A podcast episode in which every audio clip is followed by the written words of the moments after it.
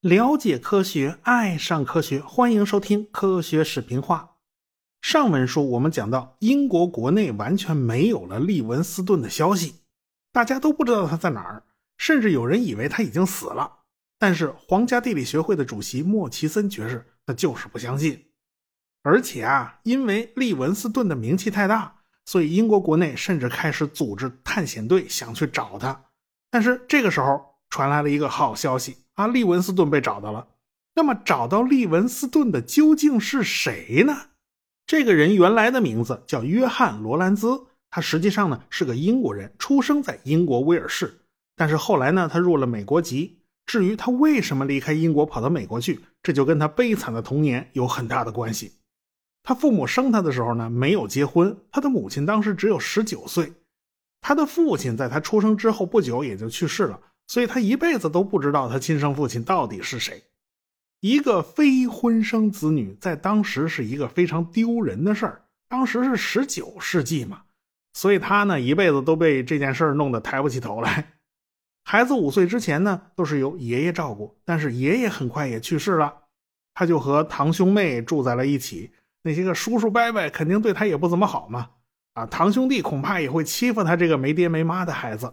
最终呢，他被送到了救济院。救济院的条件也非常差啊，说白了就是孤儿院嘛。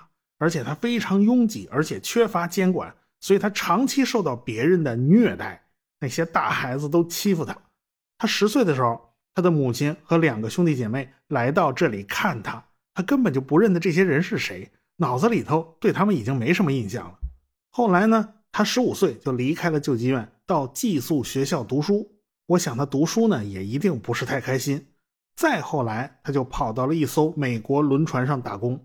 当轮船到达新奥尔良的时候，他就跑了。所以呢，他就来到了美国。到了美国以后呢，他就更加无依无靠了。他看到一个杂货铺，就想去碰碰运气。他就问老板：“你们是不是打算雇人呢？”他毕竟是个外来户，他人生地不熟，他也就是抱着试试看的心理，就向人家问了问。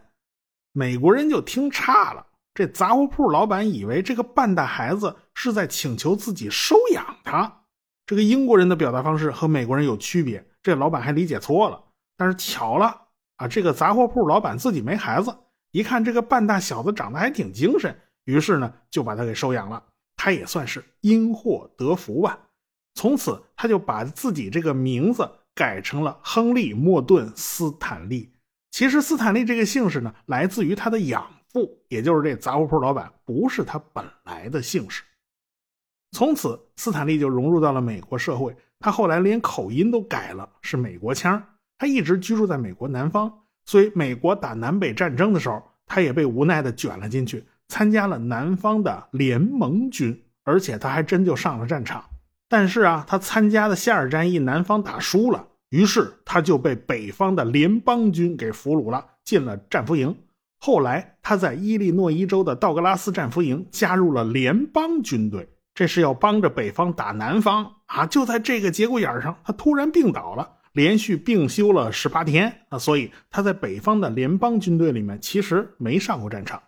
等他病好了以后，他就去了几艘商船上工作啊！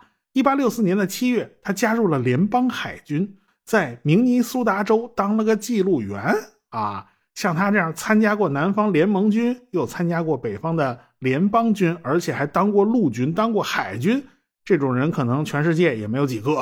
这算是斯坦利非常独特的一段经历。记录员嘛，他总要抄抄写写，从此他就跟文字结下了不解之缘。内战结束以后，他就开始给当地的报纸当记者。当时美国人呢在西部建设铁路啊，进入了印第安人的地盘，就和印第安人发生了摩擦。这个斯坦利啊，还加入了印第安人讨伐队啊，他去了一趟西部。后来呢，他参加了一支队伍，跑到阿比西尼亚去采访当地的内战。后来呢，还去了奥斯曼帝国。所以，他逐渐就在美国新闻界他混出了名了。纽约先驱报的贝内特父子就看上了这家伙，觉得这小伙子干活麻利，而且富有冒险精神。他的文笔啊。他也算是直来直去啊，这个战地记者当的还是不错的，所以他们特别喜欢这个斯坦利。当时小贝内特是在巴黎，打电报叫他来到巴黎的高档饭店见自己。然后这个斯坦利就颠吧颠吧去了巴黎啊，到了饭店里面找到小贝内特，人家小贝内特是开门见山告诉斯坦利，派他到非洲去寻找利文斯顿，而且人家是少东家呀，少东家发话了，先拿一千英镑去当经费，你要是用光了，你再到我这儿来再拿一千英镑啊，以此类推，不够了就来拿，一直到找到利文斯顿为止。你别说啊，这个美国人的确是豪横。当时的《纽约先驱报》那是财大气粗，而且愿意掏钱，所以斯坦利就不用担心什么经费问题了。所以呢，斯坦利就做了一些准备，就从欧洲出发了，还是按照老的路线，先去了印度的孟买，然后坐船到了桑吉巴尔，然后从那儿啊准备物资，雇佣当地人组成一支探险队，进入非洲内陆去寻找利文斯顿。因为斯坦利财大气粗啊，所以他一下就雇了两百人。前呼后拥的就踏上了非洲大陆。对于非洲探险，他们都属于新手上路。毕竟斯坦利以前没干过这事儿啊。但是斯坦利有一个本事，要比利文斯顿他们强得多，那就是他的组织管理能力。他毕竟在军队里待过，军队里面怎么执行纪律，他是一清二楚啊。谁都知道人心散了，队伍不好带。这帮土著人呢，可是说跑就跑，说偷东西就偷东西。你要知道啊，斯坦利可是非常冷酷无情的啊！他是在什么环境长出来的？跟你温情脉脉，他这辈子就没学过。你敢跑，他就敢在后边开枪。你跑一个试试。所以说，斯坦利这种性格就跟他成长经历是有关系的。他从小是在一个缺乏关爱的环境之中长大了啊！他在救济院住了整整十年啊！你要软弱，周边的孩子都会欺负你，一切都是要靠你自己的。反正呢，斯坦利他们准备了很多玻璃珠子、很多贝壳、很多布，这些东西呢，都可以在路上和当地人交换一些食物啦，交换一些必要的物资啦。这些东西在当地那都是硬通货。当然，他们一路之上走的也不太顺利。首先是不知道利文斯顿在哪儿，所以他们进了非洲内陆以后呢，就像没头苍蝇一样到处乱撞。后来呢，打听到一点消息，说利文斯顿是在坦噶尼卡湖的边上啊，是在乌吉基那个地方，所以他们就奔着坦噶尼卡湖去了。他们呢，也不得不面临当地土著的勒索，人家要求斯坦利给他们进贡啊，人家狮子大开口，要一百匹布，斯坦利只同意给十匹，你这个差价实在太大了，当地的酋长就很不满意嘛。但是斯坦利告诉当地酋长：“我现在身后站着二十个彪形大汉，每个人手里都有一杆温彻斯特连发步枪啊！这种枪支的威力，有种你们上来试试啊！谁给谁进贡还不一定呢。所以他这么个态度，双方肯定闹的是不愉快嘛。斯坦利的手下也有当地人呢，人家就一个劲儿的劝呐：咱强龙不压地头蛇呀，咱还是干脆给他一百匹布算了。”当时呢，斯坦利正在发高烧啊，他得了热病，也就勉强同意了啊。看来提枪上阵跟人打呀是不太现实。一路之上呢，类似的事情比比皆是。后来呢，他们的队伍慢慢扩大到了四百人，大部分都是当地人，白人呢只有零星的那么几个。所以呢，这些白人走到哪儿都显得特扎眼，无论进了哪个村子，都能吸引出一大帮当地人来围观。当地人也奇怪，这帮人的皮肤颜色怎么就这么浅？以前实在是没有见过，这次好好见见。当地的部落之间呢也有战争，很多村子呢就此荒废了。有个酋长和阿拉伯商人之间不知道怎么就结了仇。当时斯坦利病得很厉害，他完全站不起来了，实在是没有力气去约束管理手下人。他手下人居然就参加了阿拉伯人的队伍，和当地的酋长开了战，还打起来了。一开始啊，这还是一边倒，阿拉伯人这边还挺顺利啊，没放几枪就把这个酋长给打跑了。他们就开始乘胜追击啊，要追到下一个村子，哪知道就中了人家的埋伏啊，结果人家又杀回来了啊，人家是还乡团不过幸运的是，这位酋长没有进斯坦利他们所在的村子，一拐弯去了别的地方，所以斯坦利他们才算躲过了一劫。这就叫强龙不压地头蛇，人家毕竟是本地人啊，树大更深。从此，斯坦利他们就搞明白了，当地人的事儿啊，咱就别跟着瞎掺和了。斯坦利他们就拉着四百多人的队伍，在非洲大地上东游西逛，寻找了十个多月，终于来到了坦噶尼喀湖的边上。他爬上一座小山包啊，眼前是豁然开朗，下边就是波光粼粼的坦噶尼喀湖。他让后边的大队人马都跟上来啊，然后前面打出了一面巨大的美国国旗，还时不时放两枪啊，以壮声势。现在的斯坦利认为自己是个美国人。而且这次出来寻找利文斯顿出钱的金主，那是美国的《纽约先驱报》啊，它也是个美国报纸。从哪方面说，都是应该打美国的国旗。这个斯坦利啊，他一路上都在问啊：“您见没见过一个白人叫利文斯顿呢？”，啊但是他说的是英语，当地人是一个字都听不懂。呃，不但当地人听不懂，就是阿拉伯人他也听不懂。所以基本上问了也是白问啊！当地人只是好奇啊，你们打这旗儿怎么这么新鲜呢？全是条条杠杠，还画了这么些星星。哈。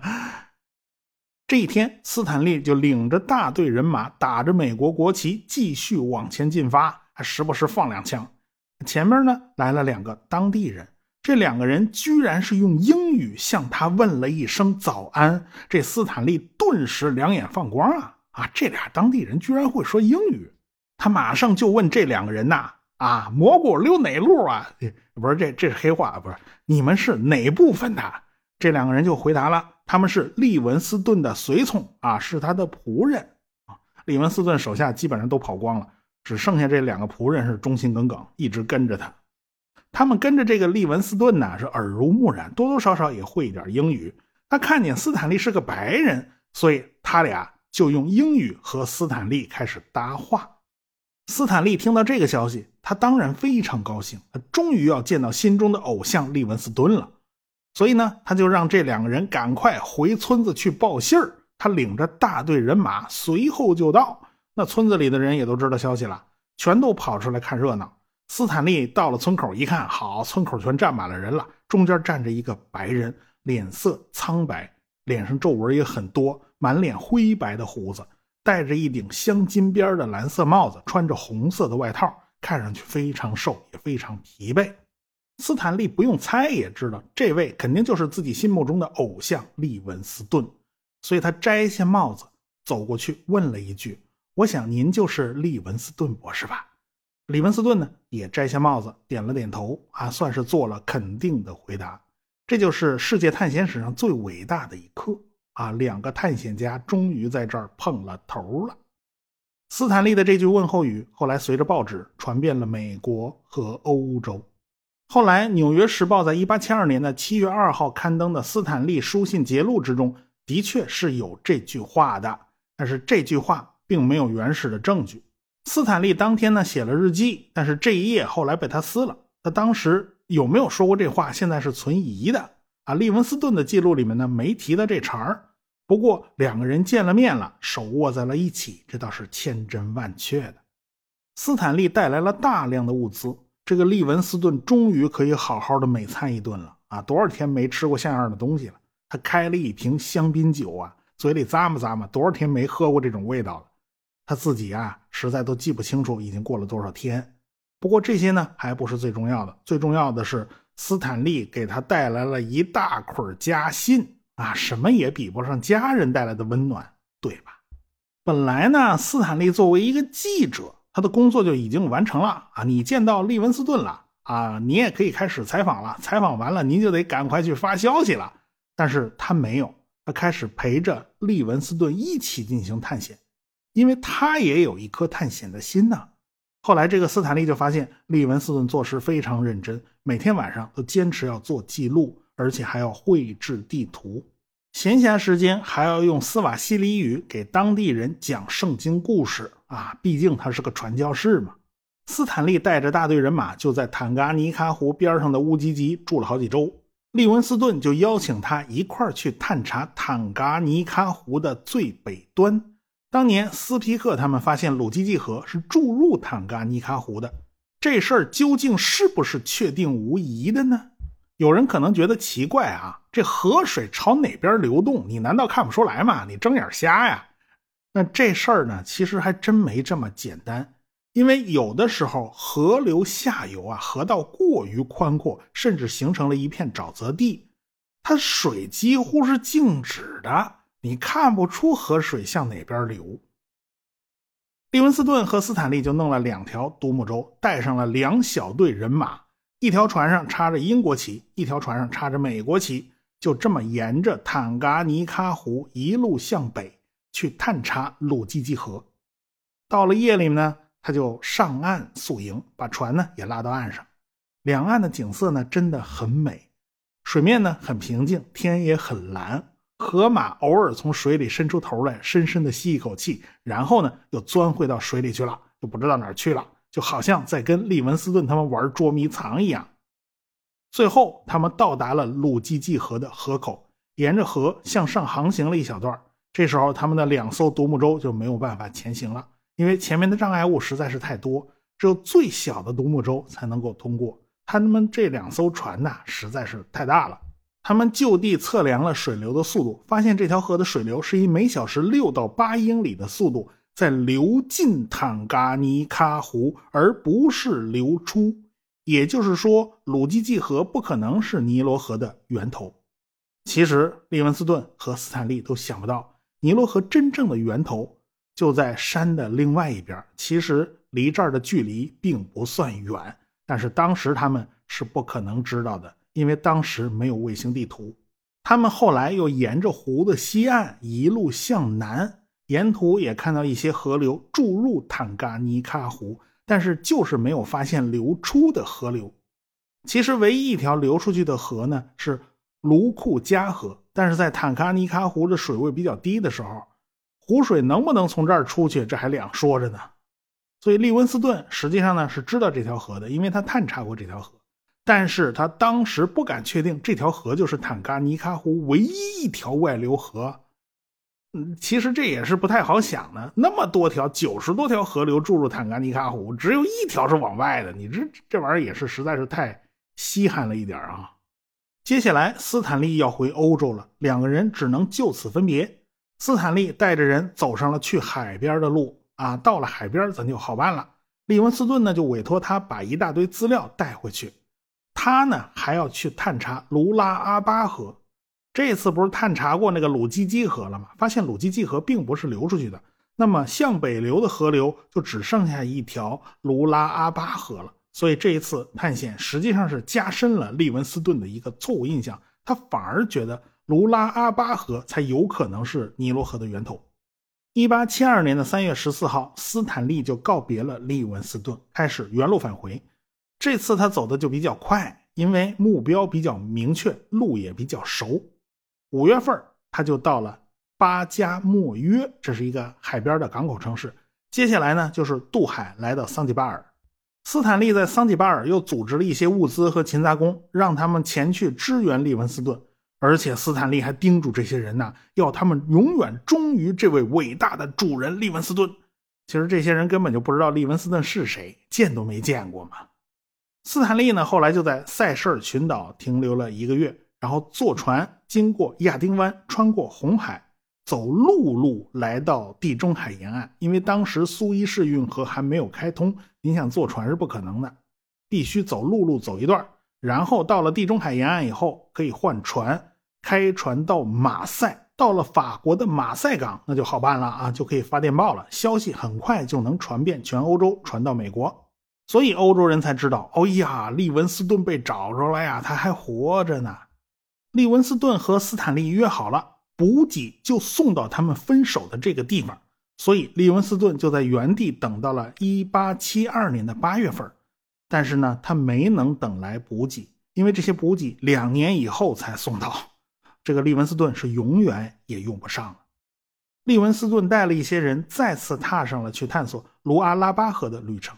不过这一次，他终于意识到了这些河流都属于刚果河流域，和尼罗河没什么关系。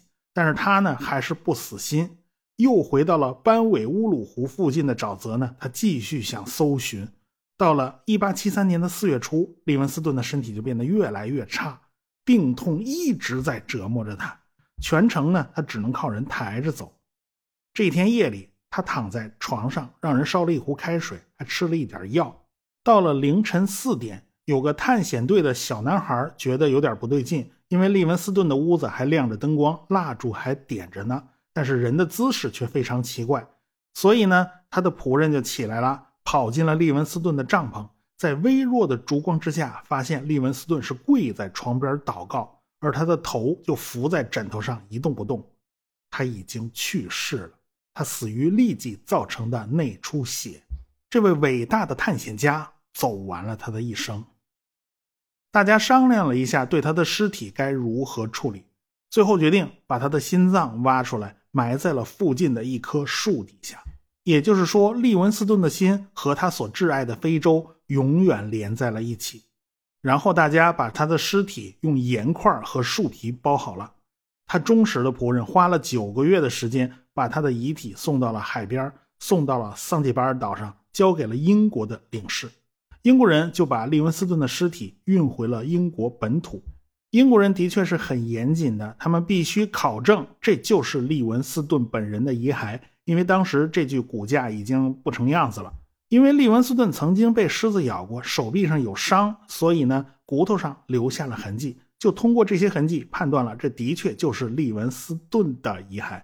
所以在1874年的4月18日举行了简短的葬礼。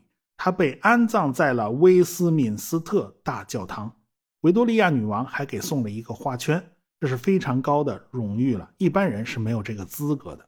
利文斯顿的墓碑上刻了一些有关宗教的话，但是还有一句话是涉及到了他的探险活动，那就是“我愿知道了隐藏了这么多世纪的河流的源头”。这话其实就是暗示他对尼罗河源头的追寻。可惜利文斯顿还是没能找到。他一直在寻找想象之中的尼罗河集水区，但是他一直错误的在刚果河的源头附近打转转。既然利文斯顿没能把事情搞清楚，那么这个问题也只能靠斯坦利去回答了。我们下次再说。科学声音。